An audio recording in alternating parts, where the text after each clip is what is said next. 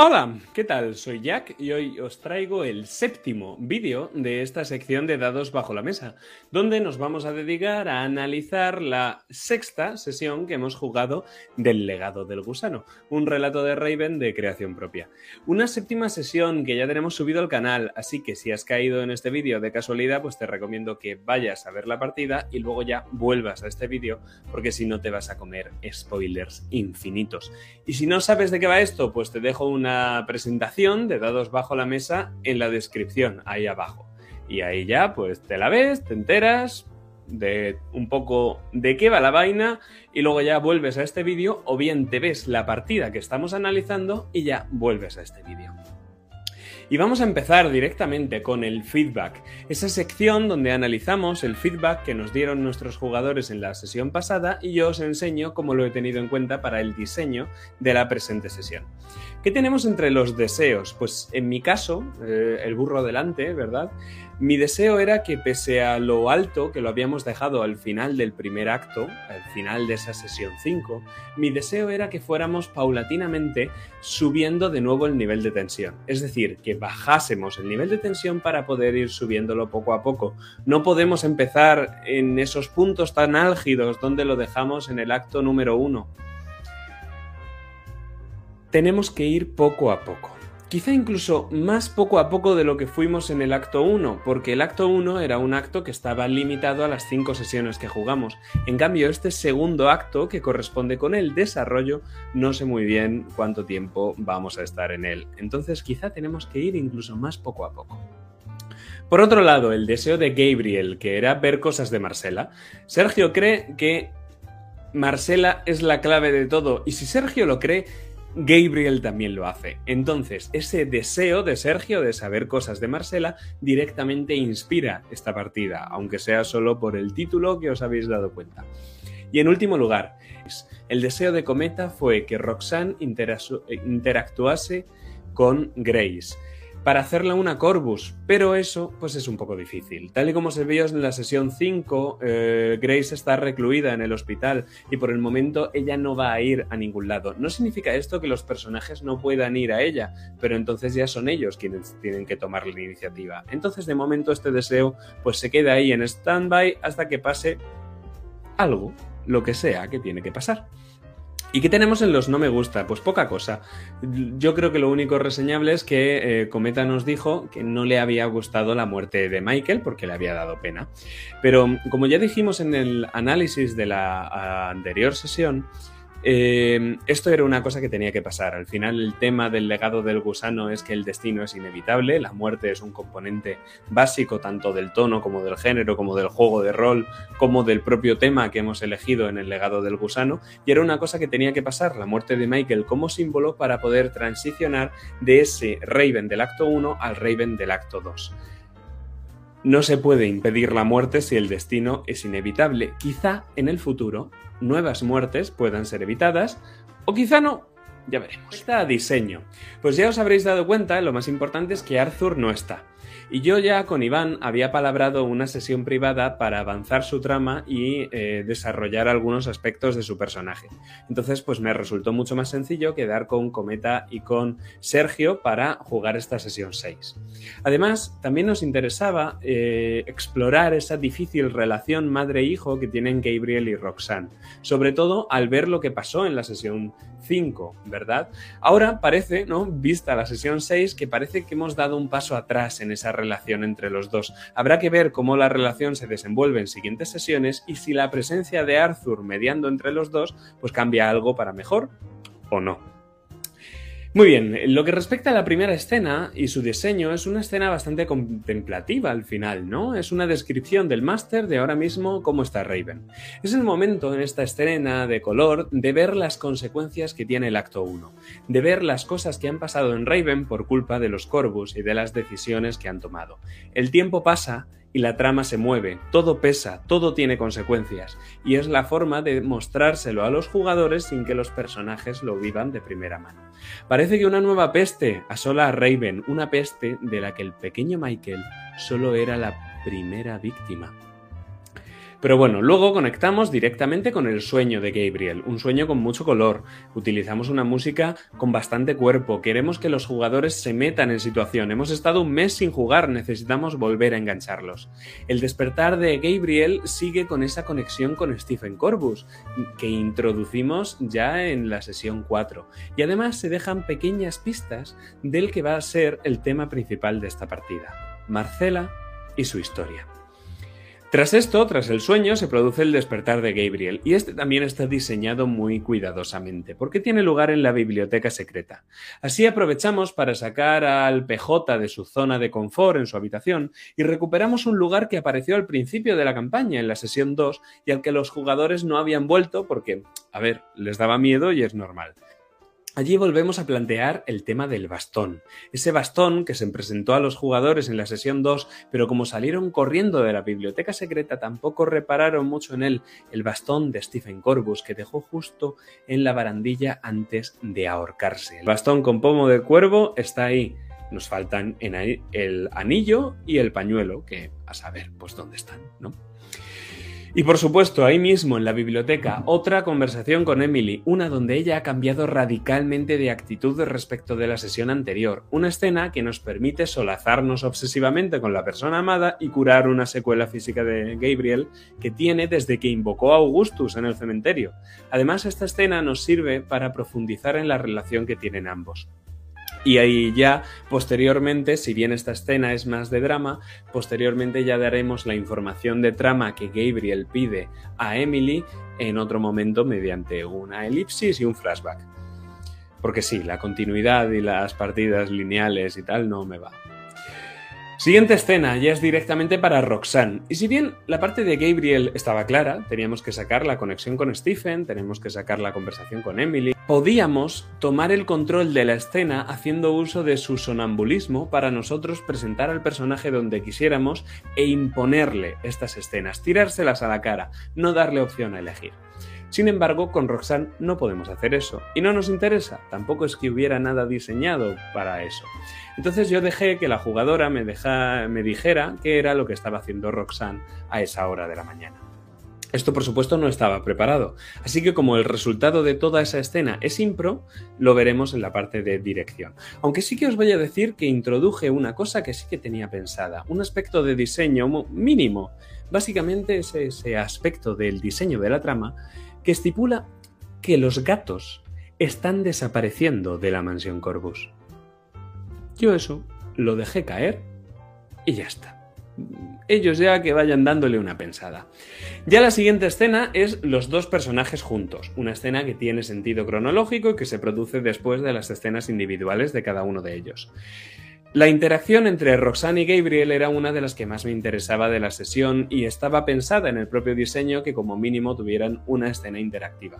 Finalmente la tienen, no tienen ninguna más, podrían haberla tenido, podría ser que Roxanne hubiera acompañado a Gabriel a la habitación de Marcela y que luego Gabriel hubiera acompañado a Roxanne al descubrimiento del túnel. Sin embargo, pues no se produjo por cómo era el ritmo de la propia partida y ya está. De todos modos, esa conversación que tuvieron, pese a ser un retroceso en la relación madre-hijo, a mí me encantó. Fue una escena en la que le di la estrella porque yo creo que la interpretación de un par de personajes tan distintos que están condenados a no entenderse fue maravillosa por parte de mis jugadores. Estoy enamorado de ellos. Y ya llegamos al punto fuerte de la sesión, desde el punto de vista de diseño al menos, que es la habitación de Marcela.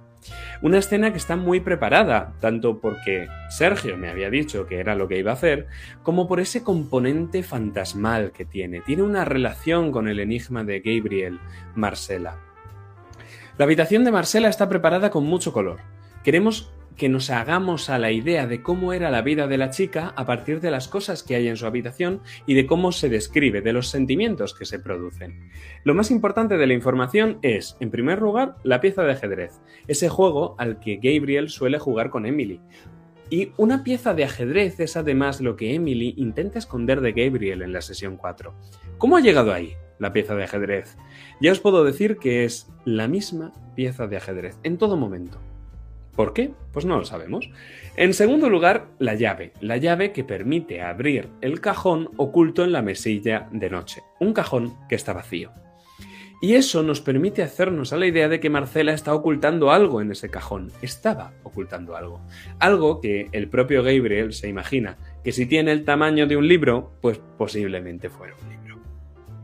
Y ya para terminar esta escena desde el punto de vista de diseño, ya Sergio me había dicho que quería una escena con la señorita Elderson.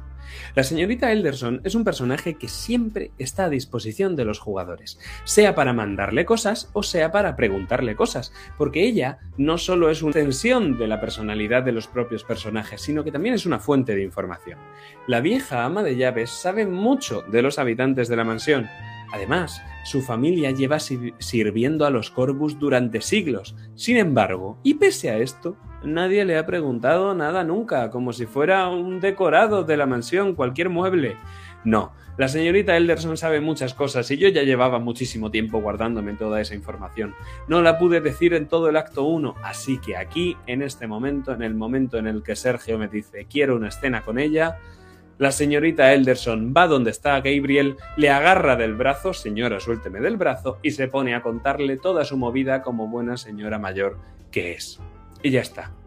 Una información importante, tanto porque es pronto en el acto 2 y esta información hay que soltarla cuanto antes, como porque da el siguiente indicio para el enigma que Gabriel tiene que seguir investigando. Y es que Marcela cuidaba a los niños del sheriff Montresor. ¿Es este el siguiente indicio? Yo digo sí. Esta clase de revelaciones eh, fueron las que llevaron, se llevaron un par de estrellas por parte de los jugadores. Les gustó mucho todo lo que se reveló y todo lo que se confirmó en la sesión. Por parte de Cometa, ella comentó que esta sesión no se había sentido como una introducción del acto 2 o como una nueva introducción de la campaña, sino una sesión importante, una sesión donde se descubrían muchas cosas. Y pues a mí que me congratula aquello.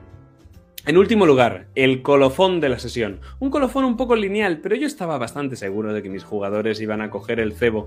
Y es que qué mejor cebo para Roxanne, que ella misma ha introducido anteriormente en esa sesión, que un gato. Un gato que lo que se crea ahí mismo, que es resultado de la improvisación, y un gato que, conectado con la trama de que los gatos están desapareciendo de la mansión Corvus, dirige a Roxanne hacia la cripta de los Corvus para hacer un escalofriante descubrimiento. Por razones de foco, yo no podía meter a Gabriel aquí también para hacer este descubrimiento porque ya había tenido mucho peso en la partida. Por eso eh, el mérito de esto se lo tengo que dar a Roxanne. Pero ya os digo que es un aspecto de trama principal y que si las cosas hubieran ocurrido distinto, para mí tendrían que estar los máximos personajes jugadores posibles ahí mismo descubriendo el túnel. Un túnel que conecta con una dependencia que Roxanne ya había investigado antes, que es el establo. Y así queda algo claro, el túnel ha sido utilizado y los Corvus no están solos en la mansión. Y ya para terminar, como viene siendo costumbre dentro del diseño, un epílogo, un epílogo de lo amar de tenebroso donde presentamos una nueva amenaza. Y es que dejadme que os diga, no todo van a ser espectros y pueblerinos enfadados en esta campaña. Dirección. En la primera escena de Roxanne, está ese momento donde ella nos dice que está recopilando ropa para la beneficencia y que tiene un gato cerca. Entonces yo que ya tenía giros pensados relacionados con los gatos, metí el giro relacionado entre el gato que ella presenta, Ghost o fantasma, y las paredes de la mansión. Porque si bien Arthur escucha ruidos en las paredes, Roxanne, como una buena demente obsesionada y pese a no escuchar los mismos ruidos que su hijo, ella se pone a retirar obsesivamente el papel de las paredes. Tenemos que darle un poco de cancha aquí. Es una cosa que la propia jugadora ha decidido. Si yo le digo, pues no hay nada, o la pared, el papel no se despega, pues hombre, no lo estoy haciendo bien. Ya que ha cogido el gancho que parece que le estoy tirando, tengo que darle cancha, tengo que darle cuerda para que ella se estrangule a sí misma, ¿no? Por eso hacemos referencia a que las paredes son distintas, son raras, esa textura, ese... Todo eso que, insisto, fue improvisado para la propia partida, pero que aún así tiene una explicación. Igual que cuando nos acercamos a las propias paredes y decimos que algo dentro de las paredes respira. Está claro que hay algo raro en esas paredes y está claro que el gato no quiere que Roxanne se acerque, aunque ya lo acaba haciendo igualmente, lo cual le genera una secuela física. Damos un salto y tras la conversación madre-hijo tenemos esa escena donde Emily cuenta su pasado a Gabriel. ¿Por qué me detengo aquí? Pues porque esa escena realmente debería de ir antes, debería de ir cuando Gabriel ha preguntado a Emily sobre el pasado de Roxanne. Sin embargo, esa escena la dejamos ahí por cuestiones de foco y luego había que retornar a ella, aunque hubiera que hacerlo en modo de flashback. Se dice, Gabriel saca algo, en, claro o no, pero desde luego saca algo de esa conversación y, ya está. La damos porque la tenemos que dar, pero no la olvidamos ni damos la eh, información en segundo plano. Esto es, por debajo de la mesa. Y así ya llegamos a uno de los giros más preparados de la partida, que casi es parte del diseño más que de la dirección, pero realmente no. Y es que eh, debido a la falta de escenas y falta de peso que tenía Roxanne en esta partida, yo había introducido giros genéricos, giros que no tenían nombre y apellidos, sino, bueno, pues si veo que lo tengo que meter, lo meto. Y entonces empezamos de nuevo igual que la vez anterior. Roxanne, ¿dónde estás y qué estás haciendo? Ella sigue con su cruzada de quitar el papel de las paredes y nos cuenta que está en el establo y nos describe el, el establo con ese curioso detalle de la puerta gris con la argolla. El caso es que nosotros, si queremos provocar el giro del cuadro, tenemos que conducir a la propia jugadora hasta ahí. Y eso se hace mediante preguntas, le vas preguntando qué vas haciendo, cómo, vas metiendo sugerencias y haces que se sienta mucho más orgánico, no se siente como que estás forzando ese giro. Hasta que al final llega.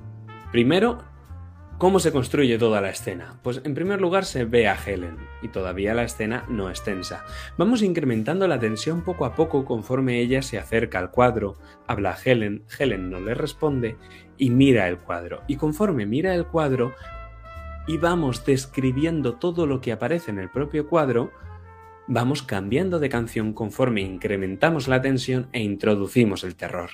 Esta es la primera sesión del acto 2. El terror ya puede ser abiertamente sobrenatural porque ya se ha revelado lo sobrenatural en la sesión anterior, pero el terror no puede ser súper amenazante de inicio. Si yo hubiera metido a la figura saliendo del cuadro y matando a Roxanne, me estaría extralimitando un poco, pero en cambio esa figura en el fondo del cuadro y Roxanne reaccionando como reaccionó, es maravilloso.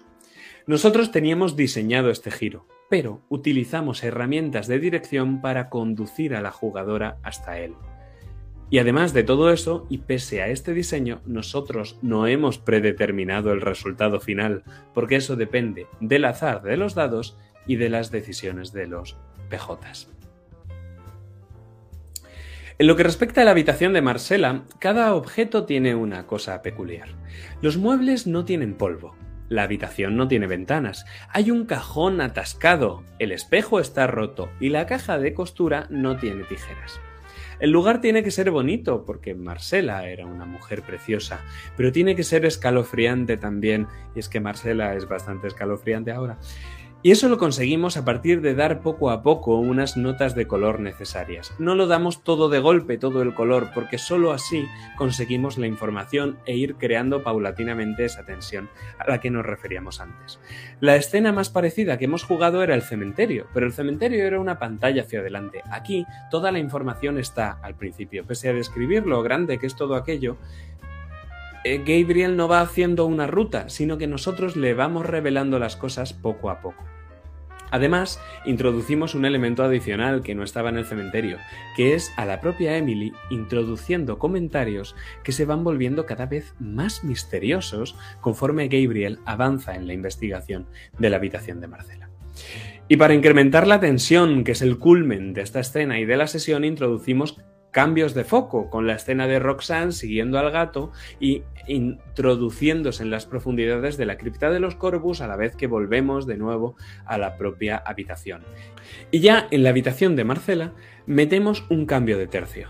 Cuando se descubre la mesita y Gabriel siente que hay un espectro cerca, en ese momento dejamos claro, mediante herramientas de dirección, que lo importante de verdad en esa habitación, la pista, el indicio, está en la mesita.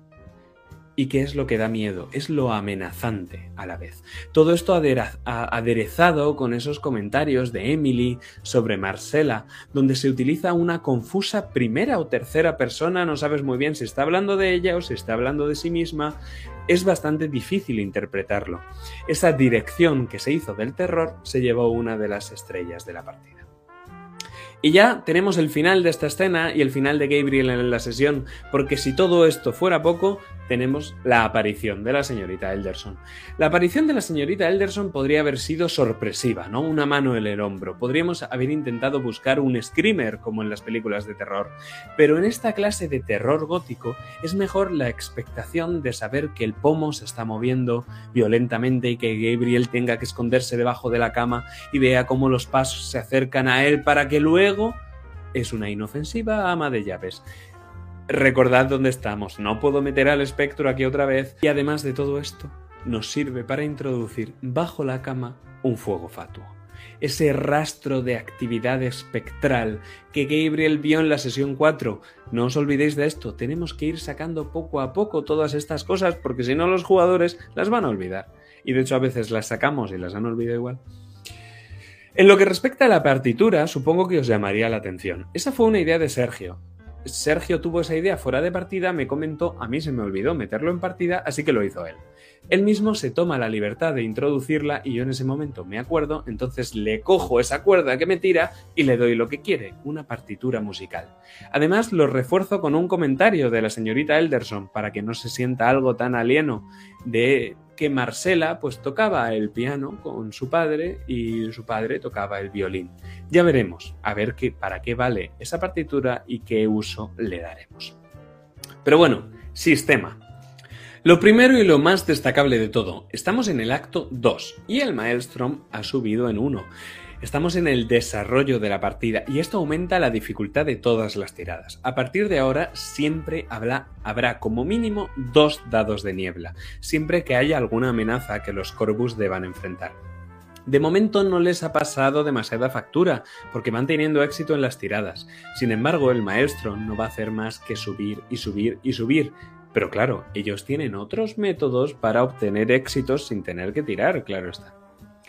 En esta partida hay algunas tiradas que habían sido diseñadas como realmente importantes y hay otras que habían sido diseñadas como muy importantes. Entre las importantes destacan la tirada que se hace en la habitación de Marcela y la tirada que se hace en la cripta de los Corvus. Ambas son amenazas que protegen indicios.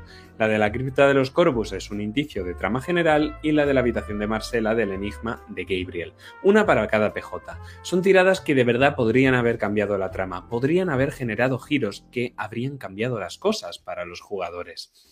Otros giros, bueno, para los personajes más bien.